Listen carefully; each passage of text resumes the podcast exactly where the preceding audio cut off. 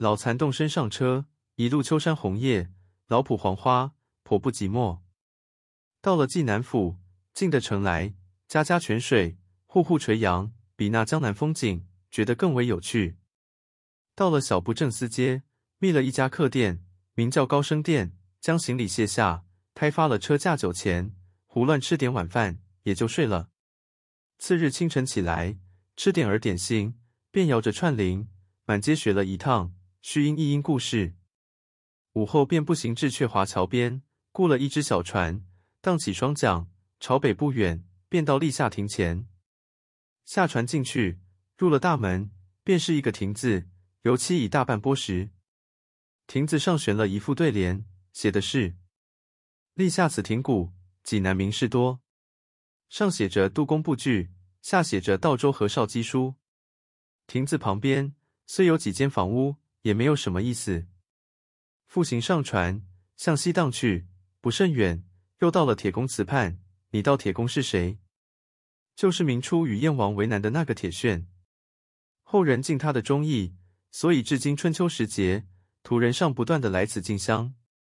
到了铁公祠前，朝南一望，只见对面千佛山上，梵语僧楼与那苍松翠柏，高下相间，红的火红，白的雪白。青的靛青，绿的碧绿，更有一株半株的丹枫夹在里面，仿佛送人赵千里的一幅大画，做了一架数十里长的屏风。正在叹赏不绝，忽听得一声渔唱，低头看去，谁知那明湖夜已澄净的铜镜子一般，那千佛山的倒影映在湖里，显得明明白白。那楼台树木格外有了光彩，觉得比上头的千佛山还要好看，还要清楚。这湖的南岸，上去便是街市，却有一层芦苇秘密遮住。现在正是开花的时候，一片白花映着带水汽的斜阳，好似一条粉红绒毯，做了上下两个山的垫子，实在奇绝。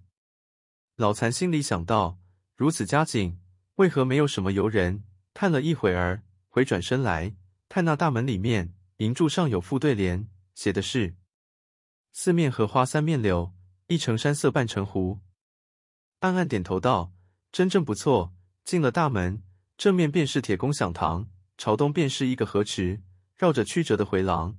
到了河池东面，就是个园门。园门东边有三间旧房，有个破匾，上题“古水仙祠”四个字。祠前一副破旧对联，写的是：“一盏寒泉见秋菊，三更画舫穿藕花。”过了水仙祠。仍旧上了船，荡到立夏亭的后面，两边荷叶荷花将船夹住，那荷叶出枯，擦得船吱吱架响。那水鸟被人惊起，咯咯驾飞。那已老的莲蓬不断地崩到船窗里面来。老残随手摘了几个莲蓬，一面吃着，一面船已到了鹊华桥畔了。